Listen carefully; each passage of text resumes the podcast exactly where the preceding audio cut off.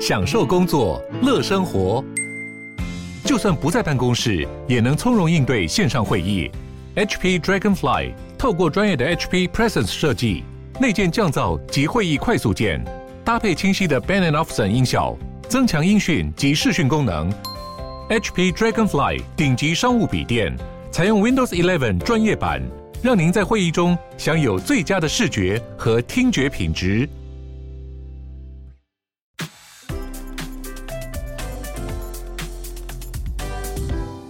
欢迎光临鲨语，带你关注那些有流量却没声量的有趣资讯。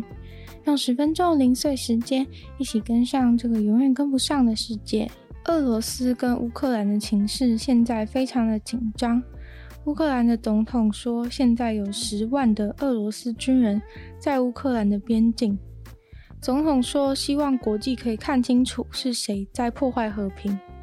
而西方的情报也都指出，乌克兰现在处于高几率的不稳定状态，这似乎将会是一个不平静的冬天。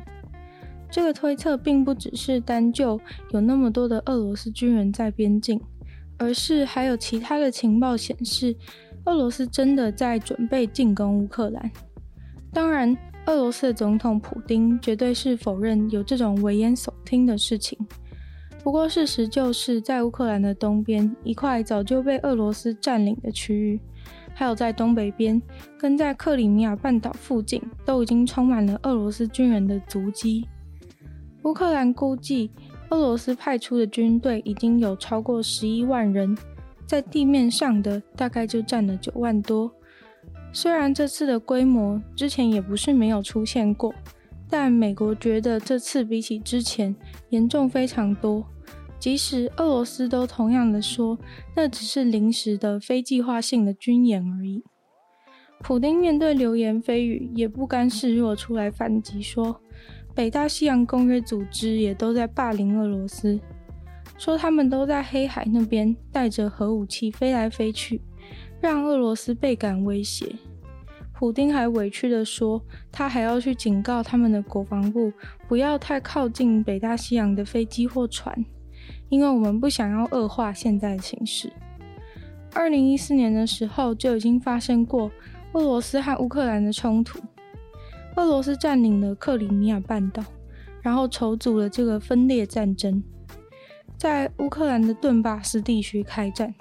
最终导致一万四千人死亡。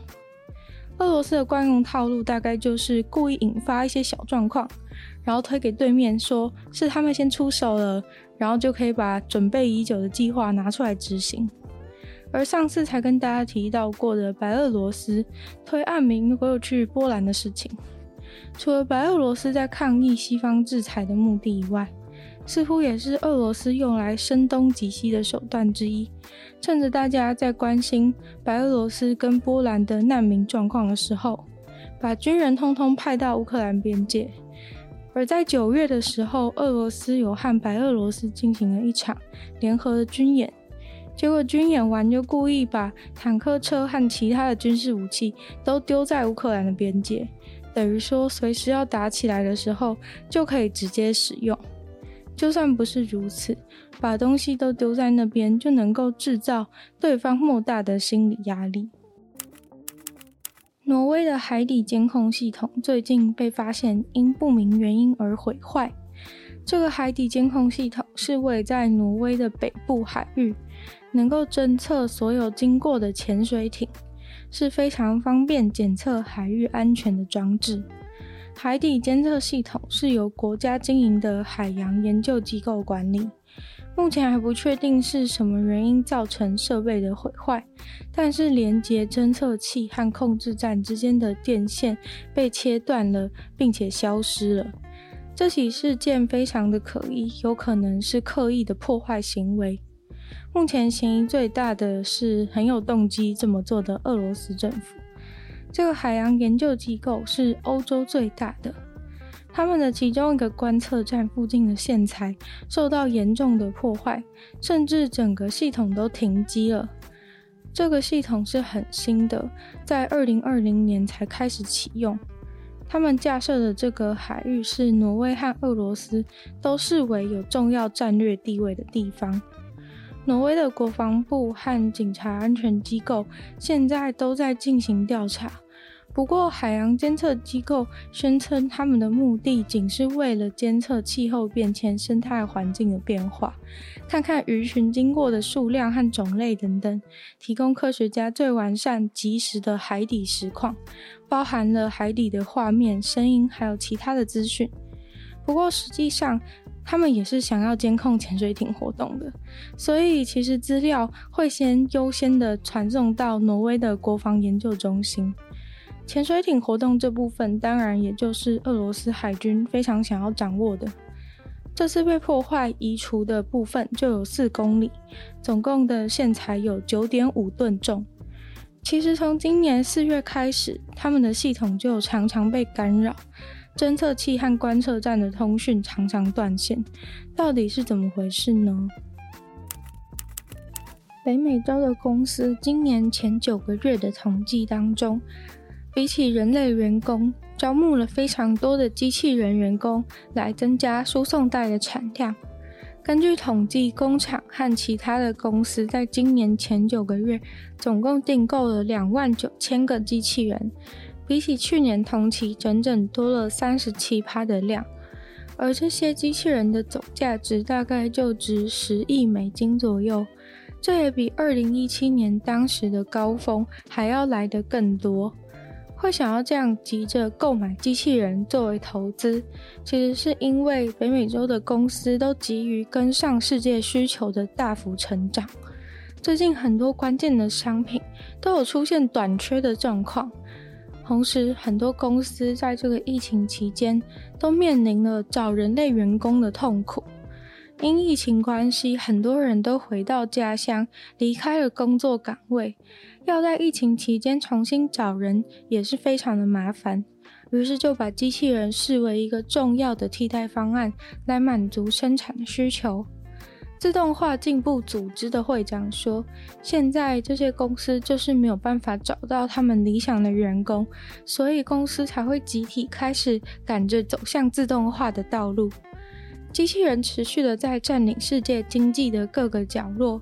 工业机器人其实本来就在自动化的公司很受欢迎，但是二零二零年开始出现了很多来自其他各种类型公司的订单，甚至超越了原本自动化公司的订单。当然，原本就自动化的公司订单也成长了二十趴，但是非自动化的公司则是大幅增长了五十三趴，并不是说自动化公司的成长开始停摆了。而是非自动化的公司突然大举自动化了起来，从铁工厂到食品工厂都开始要雇佣机器人了。像一家传统产业，他们引进了机器人之后，说是非常的好用，不仅可以及时的增加产量，还可以让他们的销量大增了五十趴，更可以一天二十四小时不停的生产，不需要担心大夜班请不到人。果然，机器人最刻苦耐劳了。在日本江之岛车站的门口，有一种特别的栏杆，栏杆上面站着一些金属制的麻雀小雕像。虽然这种栏杆本来就很特别，但是真正特别的是，这些麻雀每天好像都会穿上不同的衣服。他们穿的衣服都是纯手工编织的毛衣，是比很多孩子都备受宠爱的麻雀。原来是附近的一位奶奶会来帮他们织衣服、换衣服。实际去访问这位奶奶为什么要这么做，原来她是为了完成已经过世的朋友的遗愿。奶奶的朋友才是真正开始帮麻雀做衣服、换毛衣的人。至于原因，则是因为担心麻雀雕像们会冷。于是这个习惯就被接力着持续至今，甚至成为了当地的观光景点。但是如果想要亲眼看到奶奶来换衣服的画面，可是非常不简单，因为奶奶都会抢在第一班电车来之前帮麻雀换上新的毛衣，让第一班列车下车的乘客就能看到新衣服。如果是夏天的话，第一班列车会在五点十五分就来，所以必须要在五点十五分之前到那边守株待兔，才有可能遇到来换衣服的奶奶哦。至于到底为什么要有这种麻雀栏杆呢？其实是因为很多人都喜欢坐在栏杆上面，却很容易摔下来，造成危险，所以在上面设计了这些麻雀，所以就算想坐也坐不上去了。今天的鲨鱼就到这边结束了。喜欢鲨鱼的朋友，记得帮鲨鱼分享出去。可以的话，在 Apple Podcast 帮我留心情，写下你的评论。